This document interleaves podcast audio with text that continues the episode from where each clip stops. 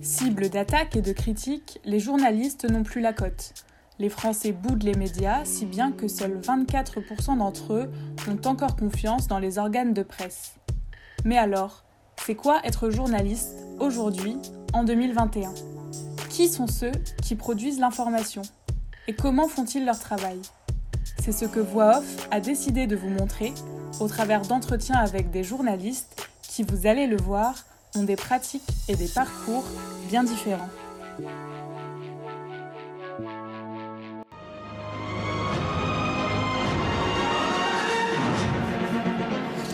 Madame, Monsieur, bonsoir. Dans l'actualité de ce dimanche. Qu'est-ce qui va nous inventer la passe vers Draxler? Et l'ouverture du score pour euh, Julian Draxler, on va revoir. Être journaliste, ça veut dire raconter, expliquer aussi. Ça veut dire donner des outils pour que chacun se rende compte de la réalité du monde, de la On trouve en direct de Beyrouth Randa Sadaka. Bonsoir Randa, merci d'être avec nous. I'm not going to give you a question. You are fake news. Aujourd'hui, Voix Off reçoit Lucas Farsi. Après des études scientifiques et des voyages, notamment en Moldavie et en Tunisie, il travaille aujourd'hui en presse hebdomadaire régionale. Pour Voix Off, il a accepté de revenir sur son parcours, son quotidien de journaliste et sa vision de la profession aujourd'hui. Bonjour Lucas, merci d'avoir accepté euh, notre invitation pour ce podcast. Pour commencer, je vais te laisser euh, te présenter rapidement et parler surtout de ton métier, de ce que tu fais au quotidien.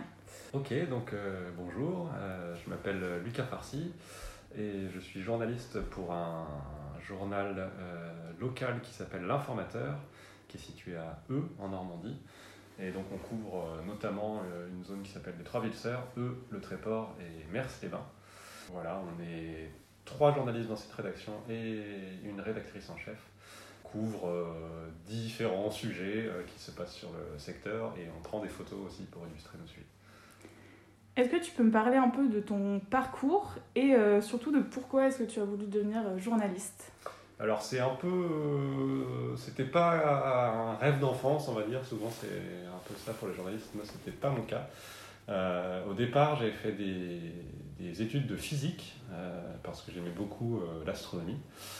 Et donc après mon bac, j'ai décidé de m'orienter vers une licence de physique. Et puis au cours de cette licence, euh, je me suis rendu compte que ça me plaisait, mais plus tant que ça en fait, parce que ça, les sciences obligent au bout d'un moment à se, vachement se spécialiser dans un domaine, ce que moi j'avais du mal à, faire. Et puis euh, au cours donc ma troisième année de licence, euh, il y a il y a un semestre que je n'ai pas validé en gros, donc il m'a fallu redoubler ce qui impliquait que j'avais six mois où je n'avais rien de prévu à faire. Et donc euh, là, je me suis un peu posé des questions, parce que quand on fait des études, des fois, on enchaîne les années sans trop se poser de Mm. questions.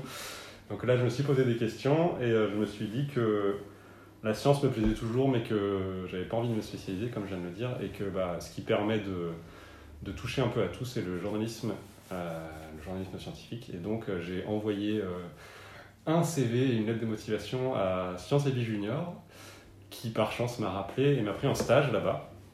Donc c'était un stage de deux mois à Paris. Et, euh, et voilà, et donc euh, le stage euh, c'était super intéressant. Moi je débarquais là-dedans, j'y connaissais rien. C'était pas évident, mais l'équipe était très sympa et j'ai fait ce que je pouvais, on va dire. En tout cas, ça m'a convaincu que j'avais envie de, de, de m'orienter dans cette voie-là.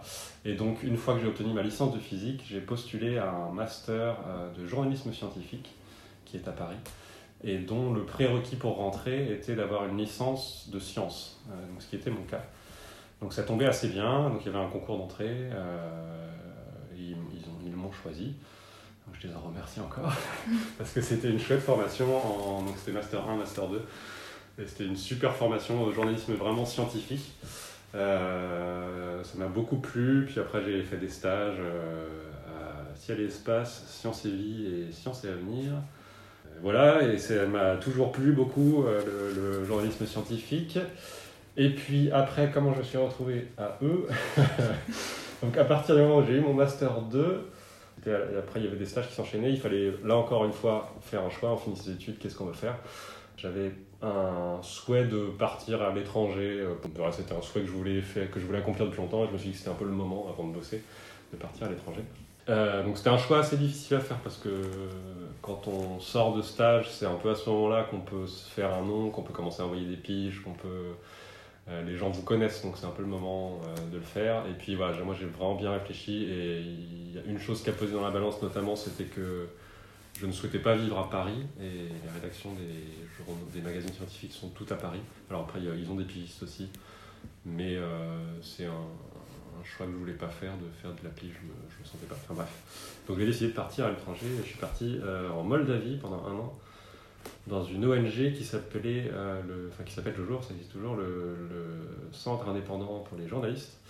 Et là-bas, euh, j'ai fait un volontariat, ce qui s'appelle un SVE, Service volontaire européen, et où j'ai notamment alimenté un site internet d'actualité qui était en anglais, c'était pas évident, donc j'ai surtout pris des photos.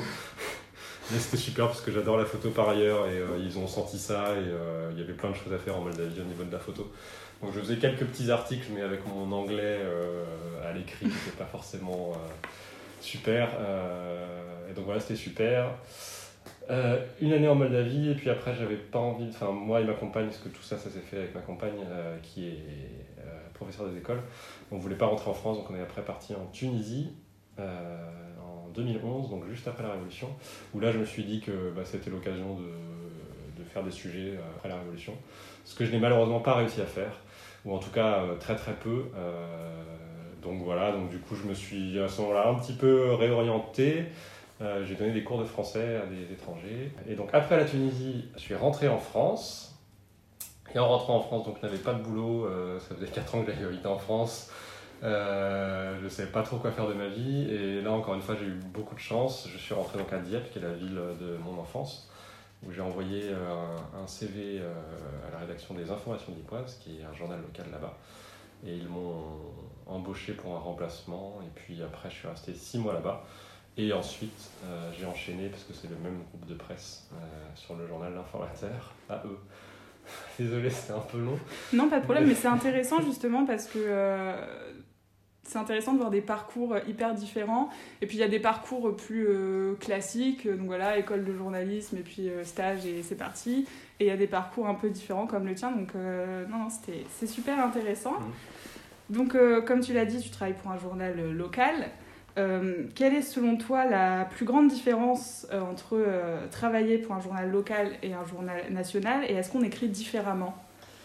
La grosse différence, je dirais, si on compare à un quotidien national par exemple, ça va être le nombre d'articles à écrire. C'est-à-dire que nous, on est, comme je disais, on est trois journalistes, qu'il faut faire un journal par semaine ce qui oblige à écrire beaucoup d'articles. Euh, donc ça c'est la grosse différence, ce qui fait que parfois malheureusement on manque de temps pour euh, enquêter. Donc on fait surtout du compte rendu, donc on essaye bien, on, reste journaliste, hein, donc bien sûr on, vérifie les informations, euh, on pose les questions qu'il faut pour nos articles, mais je dirais que la grosse différence c'est ça, c'est en termes de volume de production, pas en termes de volume de travail, hein, mais vraiment de volume de nombre d'articles à produire. Et donc, il en découle que oui, l'écriture est un peu différente parce que, même chose, on n'a pas forcément le temps euh, de prendre le temps d'écrire. Et, donc, voilà, ça va être ça, je pense, euh, la différence. Comment est-ce que les sujets euh, abordés dans les journaux sont choisis? Alors, nous ici à l'Informateur, on est beaucoup invités à des événements parce qu'on est, comme beaucoup de journaux locaux, en fait, on est, on est peu connus au niveau national, mais on est hyper connu au niveau local. Mm. Euh, c'est-à-dire qu'à eux, au Tréport et à Mers-les-Bains et dans les villages alentours, là, les gens euh, connaissent tous l'informateur. Et donc, quand il se passe quelque chose, ils nous contactent. Euh, donc, beaucoup le monde associatif nous contacte, les municipalités, communautés de communes et autres collectivités nous donnent des rendez-vous. donc, déjà, rien qu'avec ça, notre agenda est assez chargé, on va dire, de, de, sujets. Et puis nous, on fait le choix de couvrir quasiment tout, euh, en gros, parce que, alors des fois, c'est des sujets qui sont pas intéressants, mais d'aller sur place, ça vaut toujours le coup, parce que quand on va sur place, qu'on honore un rendez-vous, ça peut découler sur euh, quelque chose d'intéressant. Donc voilà, l'agenda, euh, enfin notre emploi du temps est assez chargé avec ça, sauf depuis le début de la crise sanitaire, où là, ça s'est franchement tari, ces sujets-là. Donc ça, c'est une grosse partie de notre travail. Et puis l'autre partie, c'est le, choix des sujets. C'est, ça peut être, euh, par exemple, décline. Ce qu'on fait pas mal, c'est de décliner des questions nationales au niveau local. Ce qu'on fait beaucoup là en ce moment avec le Covid, c'est-à-dire qu'on parle du Covid partout. Euh, nous, pour se démarquer de l'angle local, c'est qu'on va aller interroger euh, des, des, maires pour savoir comment ils font pour gérer, les commerçants, savoir ce qu'ils ressentent, euh, des choses comme ça. Et puis, on fait quand même quelques enquêtes. On en fait assez peu parce que ça nous prend d'autant plus de temps qu'il faut faire le journal pendant qu'on enquête. Mais on a quand même à chaque fois, à force de parler avec des gens, de, de petites phrases en conseil municipal, de, par-ci par-là, on a des idées de sujets en tête qui nous viennent et puis des fois on, on essaye de, recueillir des informations là-dessus pour, pour faire des articles plus conséquents. On entend euh, souvent dire que euh, la presse, notamment la presse papier, est en crise, on entend aussi euh, des gens qui disent que la presse régionale, elle est lue que par des personnes âgées. Est-ce que c'est est -ce vrai? Est-ce que c'est quelque chose que toi tu constates au quotidien? Enfin, Quel est un peu ton, ton avis sur, euh, sur ces choses qu'on entend euh, beaucoup, surtout en ce moment Bah ouais, malheureusement, on l'entend. Et moi, je l'entends depuis que j'ai commencé mes études, en gros, que la presse papier était en crise. Et c'est assez dur parce que je crois que très très peu de médias trouvent la solution. Et oui, nous, on le alors en tant que journaliste, on le ressent pas tellement parce que, comme je te disais, on est toujours connu des gens en fait. Euh, même si les gens ne nous achètent pas, ils, mm. nous lisent quand même notamment sur Internet. Mais on le sent au niveau des chiffres qu'on nous communique, quoi. c'est que chaque année, malheureusement, les, les, ventes diminuent. Et presque quoi qu'on fasse, en fait. Euh, on voit qu'on a des fois des rebonds quand on a des super euh, journaux, enfin des super journaux, ce que j'appelle super journal, c'est à la fois il va y avoir euh, beaucoup de sujets qui intéressent les gens dans le même journal. ça rebondit à peine en fait en termes de vente, donc ça se ressent pas trop. et puis oui, on, je pense qu'on a un, c'est pareil, ça j'ai du mal à me rendre compte, mais je crois qu'on a quand même un lectorat assez vieillissant. oui, après on, on s'adapte à ce lectorat-là, même si on ne veut pas se spécialiser euh, pour les personnes âgées. Euh, voilà, même si on sait que c'est principalement eux qui nous lisent, il n'y a pas que eux déjà. Et puis, bah, quoi qu'il en soit, il faut couvrir de toute façon des sujets qui intéressent tout le monde, les jeunes aussi bien que les moins jeunes. Voilà, donc c'est quelque chose qu'on ressent, mais pas forcément directement nous au quotidien dans nos reportages. Nous, on reste euh, connus, on reste invités. Est-ce que tu as une journée type et si oui, à quoi est-ce qu'elle ressemble? On n'a pas vraiment de journée type. Je m'attendais un peu à cette réponse, mais on, pose quand même la question parce que ça peut être intéressant. c'est une bonne question parce que c'est vraiment ce qui fait l'intérêt du métier de journaliste, surtout dans nos. enfin, oui, en tout cas, je pense dans, dans, nos journaux à nous que c'est le cas parce que tous les sujets qu'on fait sont pas forcément hyper intéressants. Des fois, on peut avoir des semaines un peu rébarbatives, mais quoi qu'il en soit, ça reste un métier passionnant parce qu'on ne sait jamais ce qui va nous arriver dans la journée. En fait, on se lève le matin, on vient à la rédaction, on a des rendez-vous ou on n'a pas de rendez-vous, quoi qu'il en soit, on ne peut pas prévoir ce qui va se passer et ça, c'est plutôt, plutôt chouette. Du coup, une question qui est un peu liée sûrement. Quels sont selon toi les avantages de ton métier, mais aussi ses inconvénients? Euh, bah, Les avantages, c'est vraiment ce que je disais là, c'est de ne pas se de pas de pas s'ennuyer, d'avoir toujours euh, des choses différentes à faire. L'inconvénient, euh, pour moi personnellement, mais c'est des choses qui conviennent à, beaucoup de gens, c'est que c'est un métier, euh, on dit souvent c'est un métier passion, mm. et ce qui est vrai, mais justement, des fois c'est un métier qui est trop prenant. Alors, en termes d'horaire déjà, et puis surtout en termes de, sais pas trop comment dire, mais on, pense beaucoup à, à ce qu'on fait, on pense beaucoup à notre travail, y compris en dehors du travail. Ça, des fois, c'est un peu pesant pour la vie de famille à côté. Mm. Euh, il faut réussir à, cloisonner, mais c'est pas toujours évident parce que bah, quand on a des sujets un peu chauds euh, ou des ou des, des, des, choses, on a rencontré des gens qui nous ont touchés, quoi, bah, c'est difficile de, de, de, fermer la porte complètement quand on rentre chez nous le soir. Donc ça, c'est un inconvénient, mais qui pour certains, cela dit, est un avantage parce qu'ils s'épanouissent dans leur métier qui devient leur vie plus ou moins et j'ai des confrères très épanouis là-dedans. Donc ça je dirais que c'est un des inconvénients. Si tu devais citer euh, deux ou trois qualités euh, qui selon toi sont indispensables à un bon journaliste, euh, qu'est-ce que ce serait? Bah, Très banalement, comme tout le monde, je vais dire la curiosité. je crois que c'est ce qu'on dit à tous les, les, journalistes en devenir, qu'il faut être curieux, il faut s'intéresser à tout. ensuite, il Je dirais qu'il faut être humble, c'est-à-dire il faut toujours se... ne jamais croire qu'on connaît parfaitement un sujet. c'est-à-dire toujours se positionner comme un néophyte sur n'importe quel sujet. Et puis, troisième, c'est euh, la réactivité peut-être. Euh, de, voilà, de, quand on est au travail, euh, toujours réfléchir au, au-delà de ce qu'on nous dit, les conséquences que ce qu'on nous dit peut avoir. C'est-à-dire que, comme je disais tout à l'heure, une petite phrase, ça peut découler sur un autre sujet. Et donc, voilà, avoir ouais, la réactivité. Et euh, si tu avais euh, un ou plusieurs mêmes conseils à donner à des futurs journalistes, à des étudiants qui veulent en faire leur métier, euh, qu'est-ce que ce serait? Bah, Du coup, ça rejoint le, ce que je disais tout à l'heure, l'humilité, ça rejoint un peu ça, c'est-à-dire qu'il il faut toujours. donc, ça, ça vient, je pense, c'est pour ça tout à l'heure que j'ai raconté longuement mon parcours mm. qui est passé par la, la, le journalisme scientifique. Et pendant ma formation, on m'a vachement. Donc, le journalisme scientifique, c'est vulgariser la science, en gros. Donc, moi, j'ai vraiment gardé ce côté-là et il ne faut pas hésiter à, vulgariser chaque sujet, tous les sujets. Euh, et donc, ça, ça demande de l'humilité parce qu'il faut se positionner toujours comme un néophyte et donc être capable d'expliquer le sujet à nos lecteurs.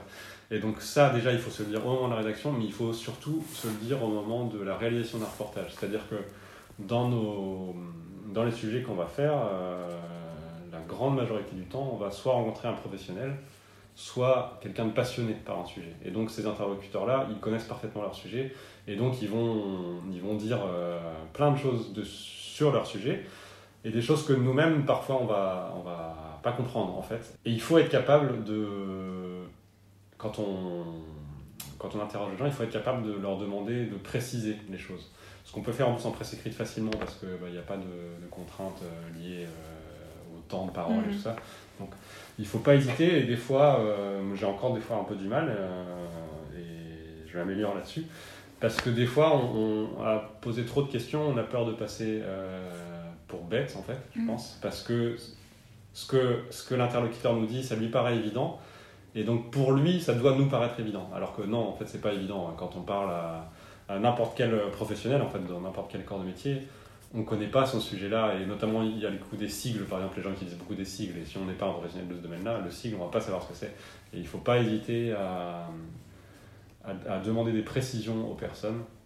Voir si, au moment du reportage, si on n'a on pas pensé ou sur le coup, on pensait avoir compris et puis en fait, au moment de la rédaction de l'article, ah, on se rend compte qu'on n'est pas sûr d'avoir compris. Pas hésiter à repasser un coup de fil à, la personne, à l'interlocuteur qu'on a eu, à faire des recherches sur Internet, bien sûr.